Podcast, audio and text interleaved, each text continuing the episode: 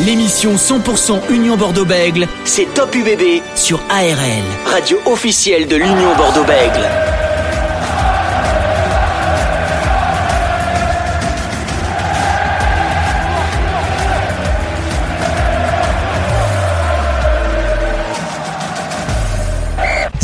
Il est 20h, on est dans Top UBB comme chaque jeudi soir de 20h jusqu'à 20h50 sur ARL en partenariat avec l'Union Bordeaux-Bègles. Ravi d'être avec vous une nouvelle fois comme chaque jeudi soir et vous êtes de plus en plus nombreux à nous écouter en podcast sur le ARLFM.com dont le dernier avec le demi d'ouverture de l'UBB qui était notre invité Zach Holmes. L'UBB est une nouvelle fois pendant deux semaines en break. Elle fera un stage dans le Pays Basque tout près d'Anglette pour préparer au mieux le déplacement à Lens face au Racing 92 dans quelques semaines. Le 15 avril exactement à 15h au stade Félix Bollard de Lens. Au programme de cette émission, dans un instant, on va parler de l'UBB avec le retour sur le match contre La Rochelle. A-t-on vu les limites de cette équipe après la défaite de l'UBB C'est la question du jour.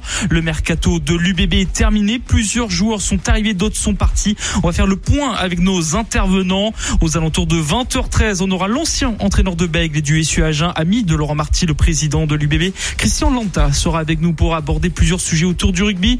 Et la semaine prochaine, on a fait un petit teasing émission spéciale Coupe du Monde et 15 de France. Rendez-vous jeudi prochain. Mais on va parler de l'UBB. Vous écoutez RL et Top UBB. On est ensemble jusqu'à 20h50. Top UBB, l'invité. Et ce soir, on va parler de pas mal de choses dans cette euh, première partie d'émission avant de recevoir notamment notre invité euh, Christian Lanta, ancien joueur d'agence et entraîneur d'agent de Bayonne, de Perpignan et notamment de Bègle. Mais juste avant, un point sur les résultats de la 21e journée de Top 14 pour vous dire donc que l'UBB s'est incliné face à La Rochelle 36 à 6 et a laissé le bonus offensif à, à ses Rochelais. L'UBB donc cinquième au classement avec 53 On va parler de cette actualité avec notre invité du jour. Il est journaliste chez Midi Olympique et Rugby Rama. Il s'agit de Yanis Guillaume. Bonsoir Yanis. Salut Dorian, salut à tous. Alors Yanis, on va parler de pas mal de choses dans cette première partie euh, d'émission. Euh, ce match, notamment de l'UBB face à La Rochelle au Matmut Atlantique devant 42 000 personnes. Est-ce que pour toi, on a vu les limites de cette équipe de l'UBB suite à cette défaite face au Stade Rochelet, surtout quand on voit le calendrier qui arrive pour les euh, hommes du duo, l'AIR, le Frédéric Charrier alors oui, forcément, on a vu quelques limites euh, euh, de, l'équipe de, Fred Charrier et Julien Laherle, euh, surtout au niveau du jet d'avant. Parce qu'en fait, on a vu La Rochelle en face qui était très puissant et qui a contrôlé tout le match. La, puissance du pack bordelais. je crois que les bordelais, ils n'ont pas gratté un seul ballon dans le match, ce qui était forcément embêtant. Et quand on n'a plus le match à Jalibert, ça se voit que l'UBB est forcément un peu en difficulté euh, sur ce qui est dans les lancements de jeu, euh, développer euh, plusieurs plusieurs mouvements tout simplement de, dans, dans ligne arrière. Donc oui, en ce sens-là, on a vu quelques limites de l'UBB, ce qui est inquiétant puisque arrive un calendrier quand même pas facile. Euh, donc euh, ça, ça, va être compliqué. Avec notamment euh, ce déplacement au Racing, il y aura un déplacement à Toulouse, à Toulon notamment, et deux réceptions face à Lyon et face à la section paloise. Yanis, voilà, c'est limite de cette équipe qu'elle a elle a rien montré, on va dire, face au stade de Rochelet. Elle aura deux semaines de break pour préparer au mieux euh, le déplacement à, à Lens, euh, notamment euh, face au Racing 92. Yanis, est-ce que c'est un mal pour un bien d'avoir ces deux semaines de break dues à la Champions Cup pour mieux préparer ce match face au Racing 92 Est-ce que ça redistribue un peu les cartes cette défaite face à La Rochelle dans ce sprint final? Alors euh, oui, les deux semaines de break vont faire du bien. J'en ai parlé d'ailleurs avec euh, quelques joueurs à la fin du match qui nous ont dit, euh, alors pas heureusement qu'on est éliminé, hein, mais oui, le break va nous faire du bien, nous permettre de souffler, parce que mine de rien, il y a quelques joueurs qui ont beaucoup enchaîné, notamment avec la période internationale, tout ça. donc oui, c'est un, petit mal pour un bien. Ça va permettre aussi aux internationaux de partir en vacances, ce qu'ils auraient ne, ils n'auraient pas pu faire s'il y avait la Coupe d'Europe. Et du coup ils seraient peut-être partis en vacances pendant la pendant le top 14 euh, donc oui mal pour un bien. Et euh, pour ce qui est euh, de, de, redistribuer les cartes euh, forcément un peu quand tu vois qu'il y a des équipes qui sont en forme comme Toulon euh, Montpellier qui est pas si loin le Racing Euh, ça va être très serré. À voir si euh, Montpellier, euh, si Bayonne va réussir à tenir la cadence, puisqu'on a vu leurs limites aussi pour le coup à, à enfin contre Pau. donc toujours plus serré, ouais. comme j'ai dit, l'absence de certains joueurs notamment comme euh, Mathieu Jalibert va faire beaucoup de mal. Ouais, l'absence de Mathieu Jalibert hein, de retour qu'elle a mimé hein, pour euh, le match euh, face à Pau hein, qui sera très important surtout aussi pour la section paloise qui va essayer de remporter gagner des points notamment pour se sauver en fin de saison. La section paloise comme tu l'as dit Yanis qui a battu l'aviron bayonnais au stade de la Real Sociedad dans l'entre des Tchouri Ourdine un autre thème qu'on va aborder avec toi Yanis. Yanis Guillou journaliste chez Midi Olympique et, et Rugby-Rama, c'est le mercato, le mercato de l'UBB qui est terminé. Euh, Laurent Marty euh, euh, l'a confié, l'a presque dit que c'était terminé. Il y aura peut-être quelques jokers Coupe du Monde comme Jean-Baptiste Dubier ou Vadim Kobilas, ça a été annoncé par Sud-Ouest, ou encore Geoffrey Cross hein, qui pourrait être joker Coupe du Monde, lui qui devrait partir notamment du côté de l'aviron bayonnais. Plusieurs joueurs sont arrivés, donc Damien Penaud, euh, Kaloub Sadi, Abadi, Samou Tapouaï ou encore euh, Laterade, voire euh, Alexandre euh, Ricard.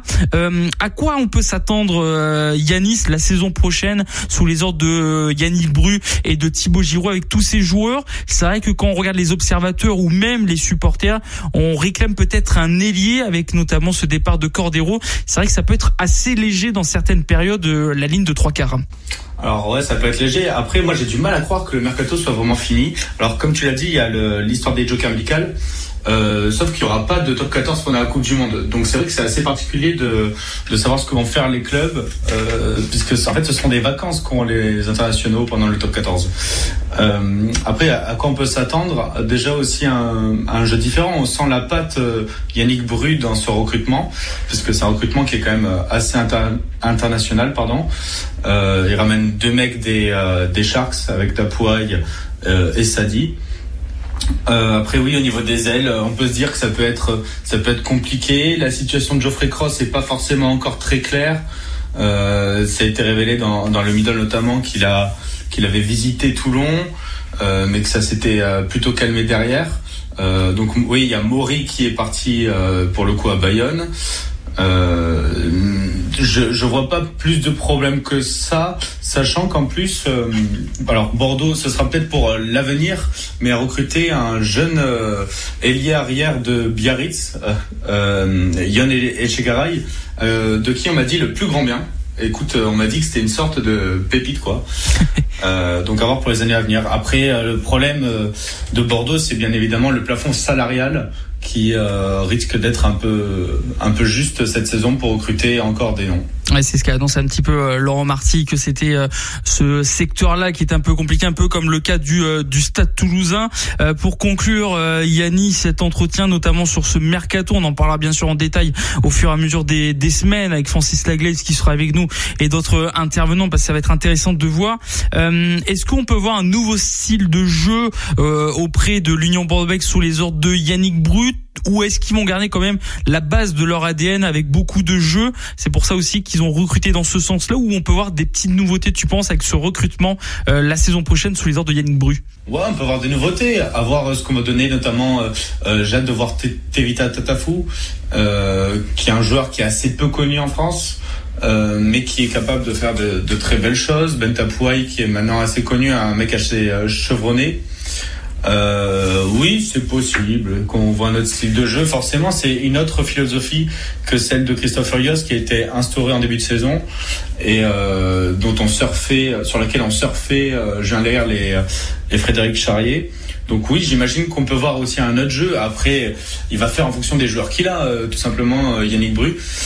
Euh, peut-être un jeu plus ouvert, je je sais pas. C'est vrai que euh, ces deux dernières saisons, Bordeaux a quand même changé de, de, de style de jeu, est devenu une équipe euh, euh, qui est meilleure sur ses fondamentaux, mais qui a perdu peut-être cette petite écart de génie euh, qu'apportait euh, même des joueurs qui vont partir là, comme comme Cordero, tu vois.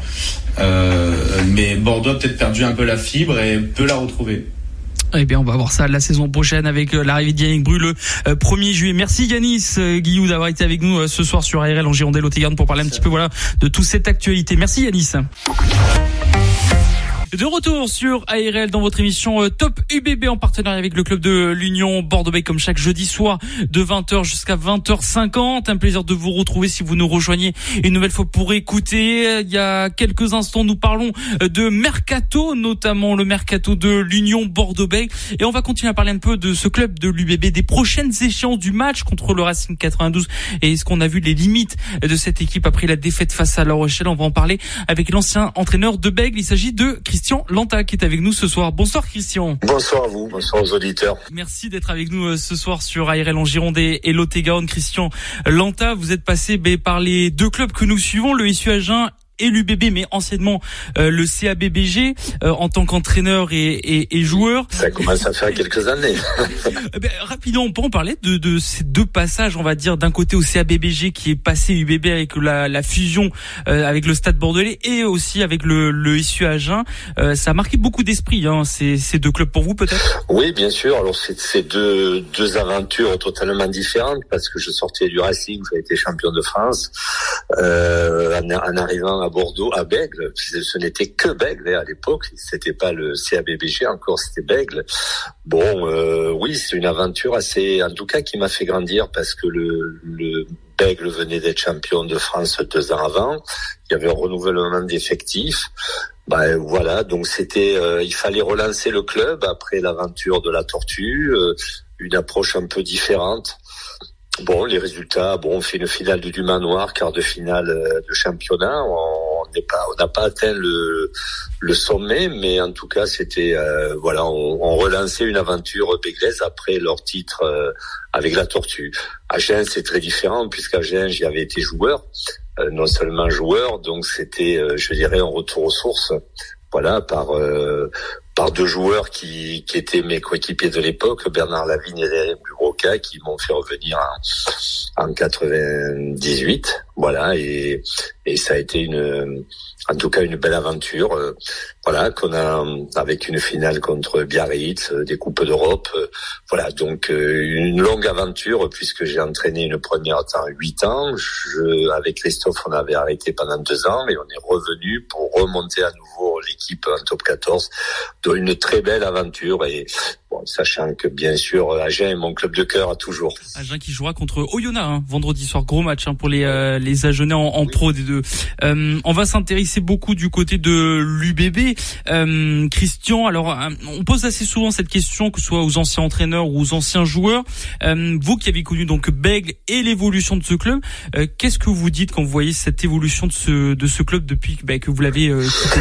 Bah je ouais, j'ai envie de tirer un grand coup de chapeau à Laurent Marty, qui est quand même, bon, de là c'est un ami, mais qui a été l'artisan, euh, et si on se rappelle au départ difficilement, parce qu'il arrivait de l'extérieur, ça a été difficile pour lui euh, d'imposer ses vues, pas toujours aidé dans un premier temps, et puis je pense que l'environnement girondin, Béglé, Bordelais, s'est aperçu que de, de, la qualité du bonhomme et, et, et l'a suivi dans son projet et son projet qui était de faire jouer l'équipe euh, à alors aujourd'hui euh, ça y est je, je, perds le nom qui est euh, le stade de qui était Chabandelmas et si vous vous rappelez bien la première fois qu'il a fait un match c'est contre Agen euh, en 2010 lorsque l'on monte et c'est la première fois qu'il fait qu'il organise un match euh, dans l'antre de, de Chabandelmas euh, où il avait réussi à faire venir pratiquement euh, pour de la Pro D2 euh, pas loin de, de 15 000, 20 000 personnes avec beaucoup d'enfants. Ça avait été plutôt une réussite. Voilà, aujourd'hui, je dirais ce qui manque à, à l'UBB, ça y est, c'est d'aller chercher la consécration, euh, de renouer avec avec un titre. Voilà, alors je, très franchement, c'est une réussite pleine. Le stade euh, fait quasiment un guichet fermé euh, depuis plusieurs mois, depuis plusieurs années maintenant. Très franchement, comme je dis, voilà, il ne manque plus qu'un titre. Hormis voilà ce manque de titres, est-ce qu'il commence à rentrer voilà dans le paysage du rugby euh, ou encore pour certains observateurs peut-être, est-ce que c'est encore un jeune club pour vous peut-être? Oui, c'est un, peut-être un jeune club parce que ce club est passé euh, longtemps en Pro D2. Et, et on sait que d'être passé en Pro D2, euh, revenir au plus haut niveau, reconstruire progressivement, voilà, ça manque. Euh, voilà, il manque un petit peu sûrement la culture de la gagne aujourd'hui, la culture de la victoire, qu'a forcément un club comme Toulouse ou d'autres. Et c'est ce qu'il faut aller chercher. Voilà. Alors. Euh, et à la fois, je dirais, sans être critique, hein, je, de, de, de loin, je dirais, il y a comme une sorte un petit peu de, de gâchis, un petit peu d'un temps, euh, comment dire, euh, euh voilà, le, le temps s'est suspendu un petit peu parce que je trouvais qu'il y a un ou deux ans, il y avait un effectif vraiment exceptionnel. Bon, on a bien vu, il y a eu un problème, staff, joueur, bon, la séparation d'Urios, donc forcément, ça crée euh, un, comment quelques vagues et, et, et on sent que l'effectif a un peu de mal à retrouver de la stabilité. Mais je pense que voilà, il faut toujours euh, de ces difficultés-là en faire une opportunité. Et là, je fais confiance à, à, Laurent pour euh, ben, sortir plus fort de, de cette épreuve-là. Et c'est peut-être des épreuves comme ça qui va finir de faire grandir le club et aller vers le plus haut niveau. Alors il y a un thème qu'on voulait aborder avec vous dans, dans cette émission après cette défaite, euh, cette lourde défaite contre La Rochelle au match Atlantique devant euh, bah, 42 000 personnes euh, dans, dans ce stade, le stade des, des Girondins de Bordeaux aujourd'hui.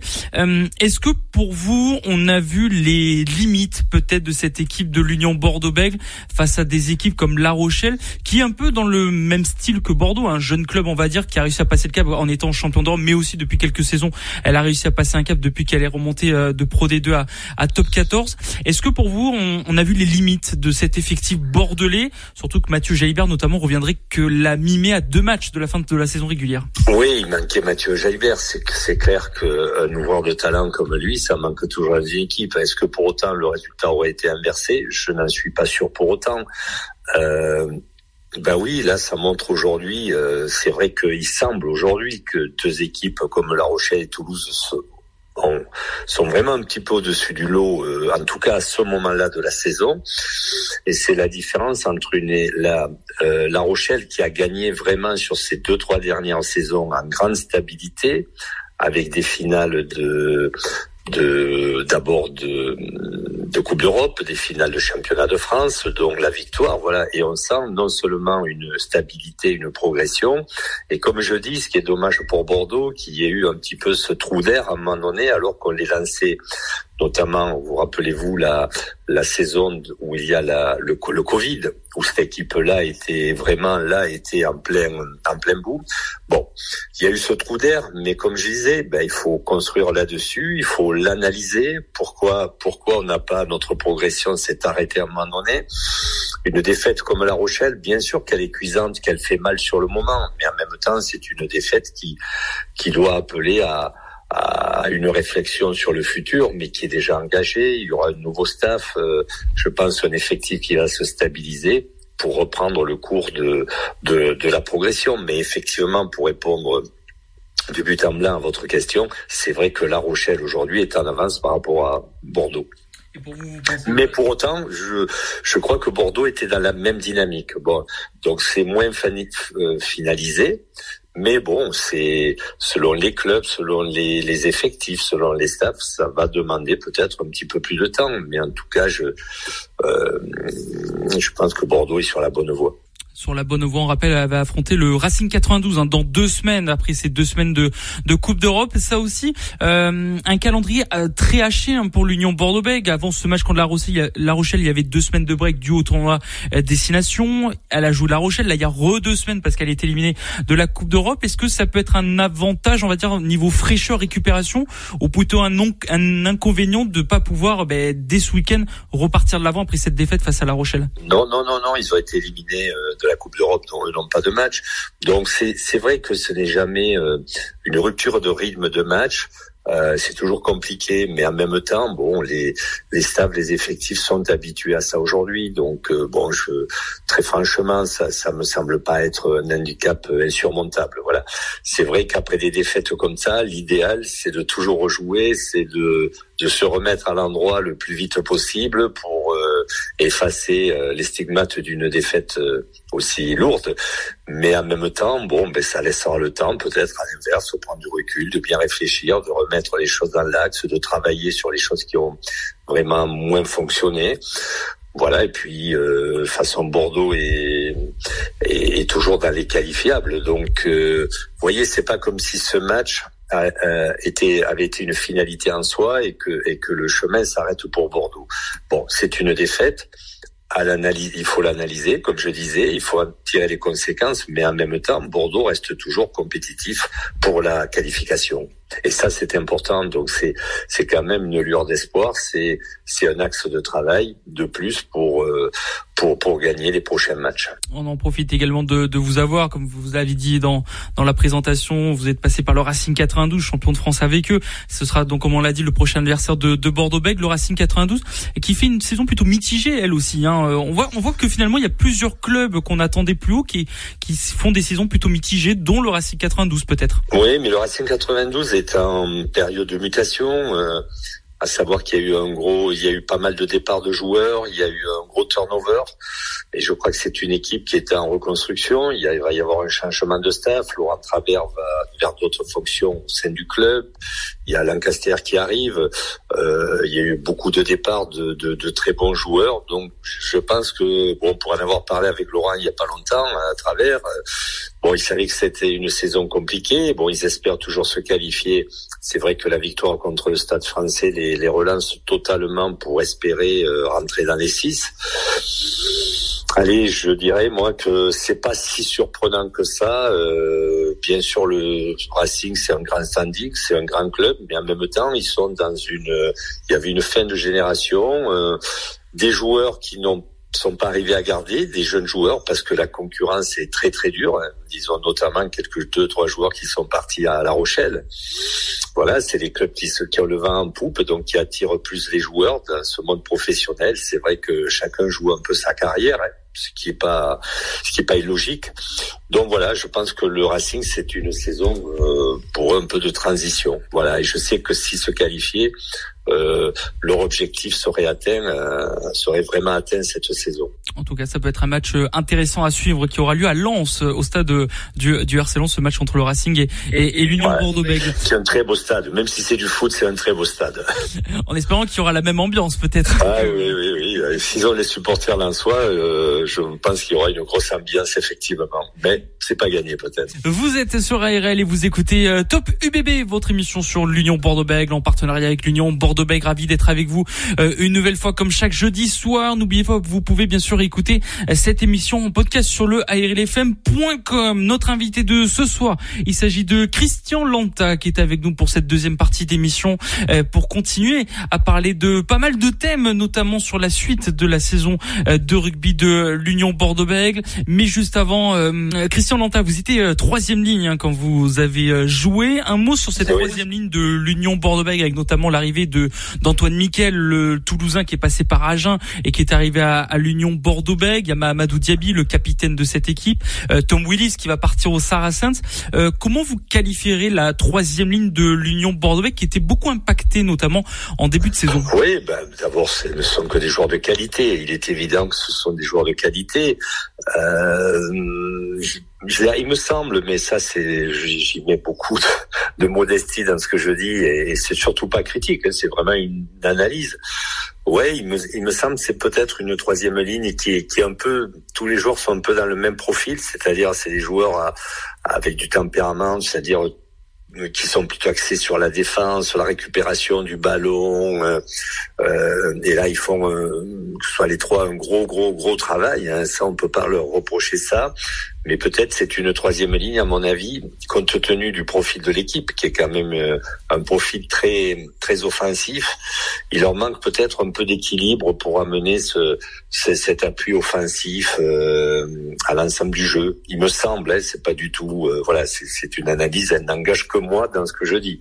Pour autant, c'est d'excellents joueurs, mais je, mais je, je pense que le jeu de de cette équipe-là mériterait peut-être une troisième ligne. Euh, en tout cas, avec les mêmes joueurs, mais euh, quand on a trois, c'est vrai qu'ils ont été impactés par des blessures, mais je crois qu'il y a de quoi faire une troisième ligne à, peine plus euh, complémentaire est plus adapté au jeu de de Bordeaux. C'est vrai qu'on parle beaucoup aujourd'hui de, de, du poste de 9, du poste de 10, des ailiers, mais aujourd'hui, euh, elle représente quoi le, la troisième ligne euh, en 2023 dans le rugby aujourd'hui? Qu'est-ce qu'elle apporte? Qu'est-ce qu'elle représente aujourd'hui? Et comment elle a évolué cette troisième ligne? Alors pas l'UBB, mais en général euh, les joueurs de troisième ligne. Bah, je, très franchement, bon, le rôle des troisième lignes reste allez, à, sensiblement, c'est quand même des rouages entre les avants, les trois quarts, ça reste toujours des, rouages euh, essentiels au jeu.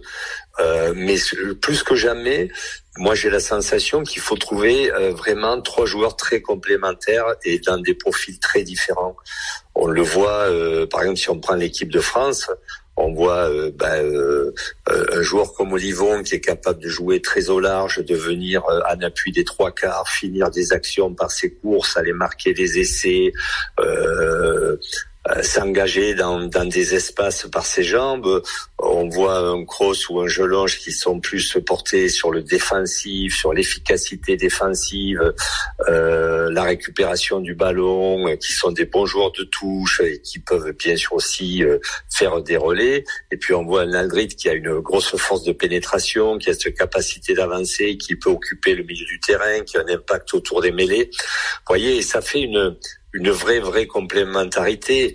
Bon, euh, je, je, pense que ça c'était vrai et hum, c'était vrai euh, il y a quelques années et il me semble que ça s'est vraiment renforcé de par le jeu. Voilà, en troisième ligne, il faut toujours qu'il y ait un ou deux joueurs qui sont qui soient vraiment des gratteurs, notamment avec le 2 aussi, le talonneur.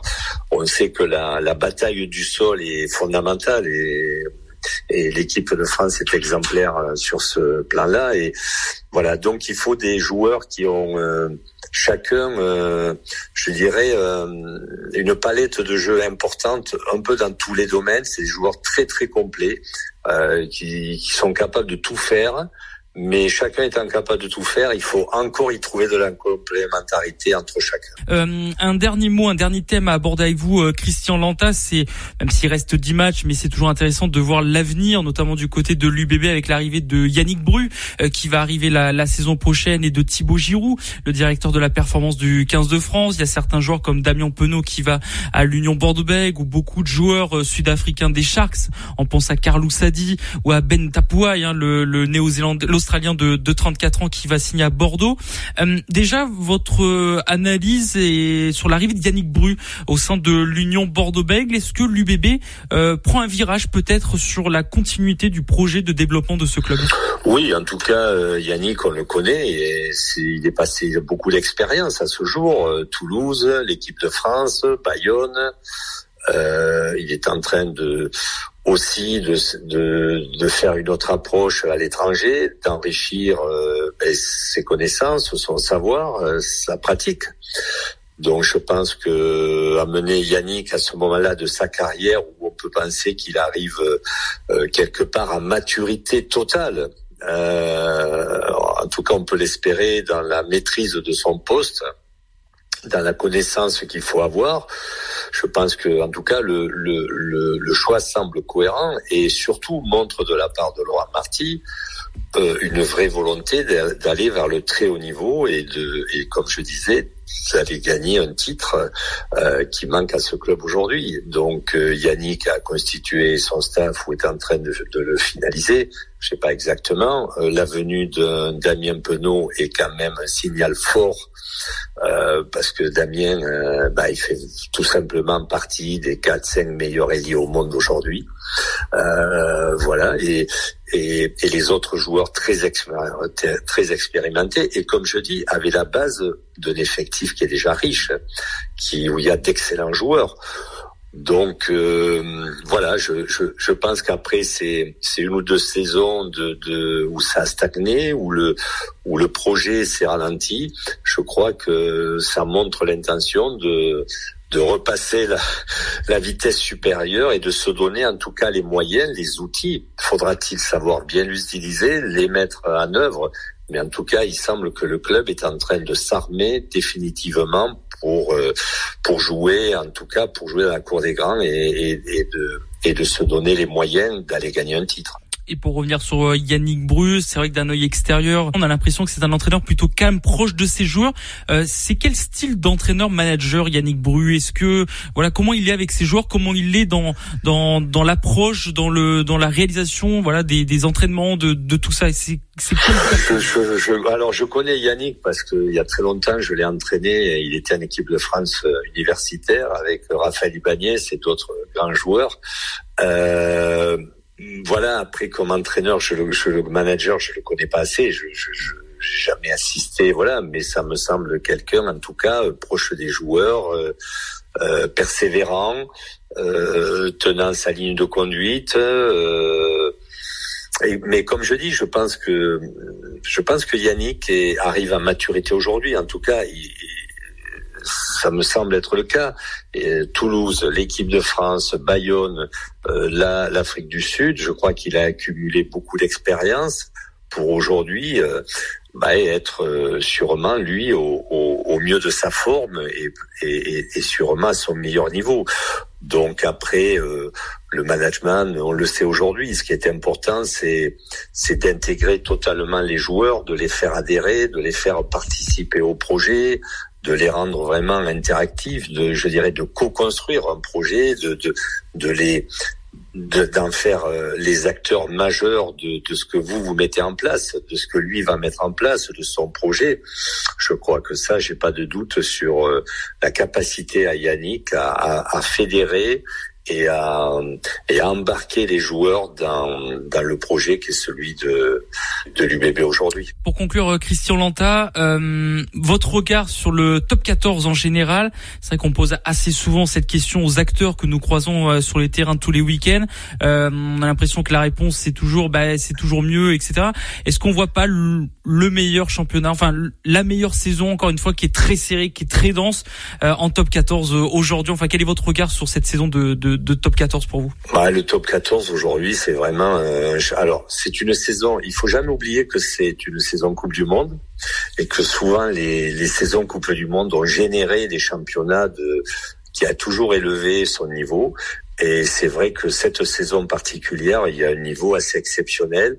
Il y a, euh, alors, euh, comme je disais, il semblerait que Toulouse, pour l'instant en tout cas, Toulouse et La Rochelle soient un peu au-dessus du lot, légèrement mais pour autant la bataille est rude à tous les niveaux pour la qualification, euh, mais c'est surtout le, niveau de jeu qui est incroyable. Bien sûr sur la saison, voilà, quelques matchs de moins bonne qualité, mais globalement il y a des il y a, des matchs de très très haut niveau.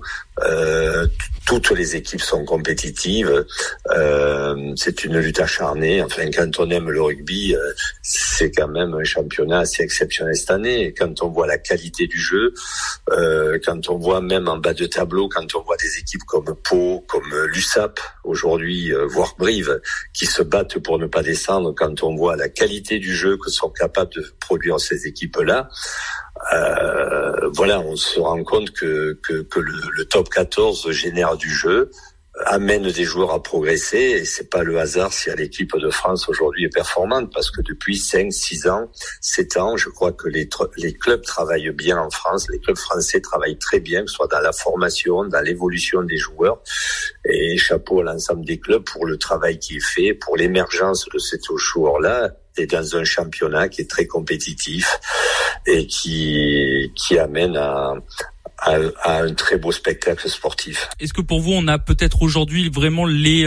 14 euh, meilleures équipes euh, en top 14 de France, c'est-à-dire que aujourd'hui en Pro D2, il y aurait peut-être euh, aucune, peut-être Yona, mais aucune équipe qui pourrait rivaliser, peut-être par exemple comme face à Pau, face à Brie, face à Perpignan, qui est vraiment au-dessus, qui a vraiment un train d'avance peut-être sur plusieurs équipes de Pro D2 aujourd'hui. Oui, il le semblerait. Encore faut-il être prudent. Il faut toujours être prudent.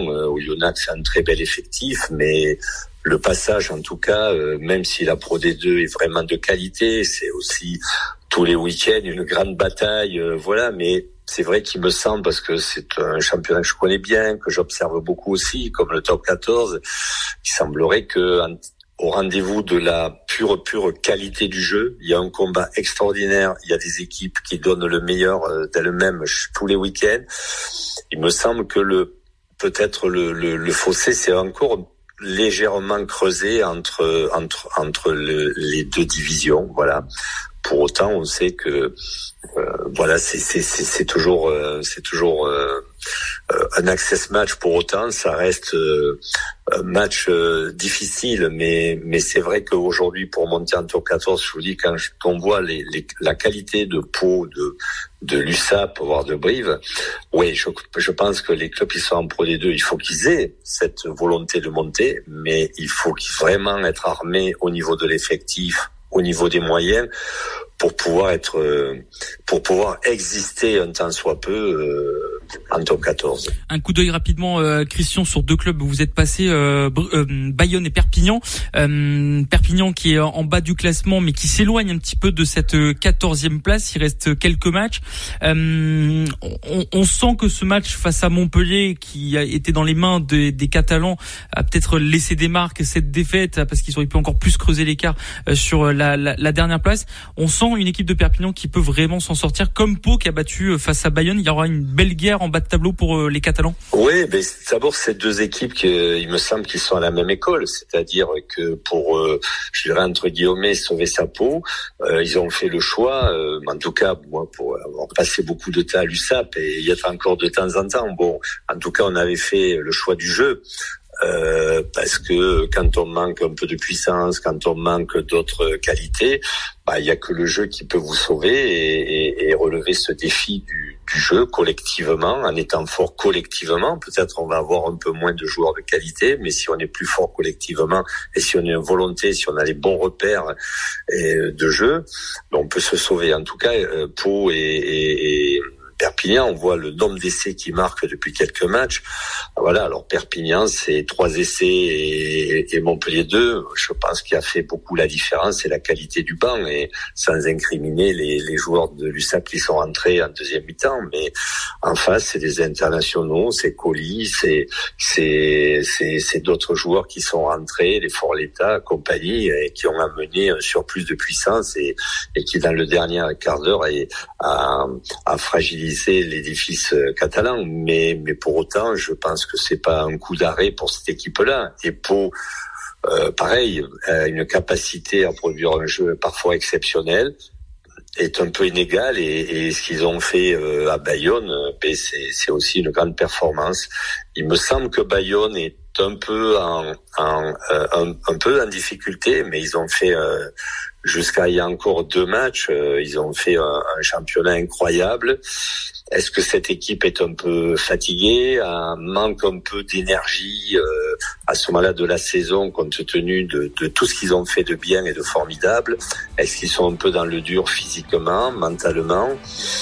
Euh, Voilà, les, les, cinq matchs qui restent vont, vont nous le prouver, mais mais en tout cas, c'est une équipe qui a bah, qu'il faut, il faut tirer son chapeau parce que ils ont fait une saison remarquable. Ça va être un sprint final intéressant à, à, suivre en tout cas cette fin de saison de, de top 14. Merci Christian Lanta, c'est un plaisir de Merci à vous. vous avoir écouté et analysé ce beau championnat de top 14. Merci Christian. Je vous en prie, à bientôt, au revoir. Merci Christian Lanta d'avoir été avec nous euh, ce soir sur ARL dans Top UBB. Merci également à vous les auditeurs et supporters de l'Union Bordeaux de nous avoir écouté une nouvelle fois euh, comme euh, chaque jeudi soir. N'oubliez pas que vous pouvez pouvez réécouter cette émission en podcast sur le ARLFM.com. On se donne rendez-vous jeudi prochain.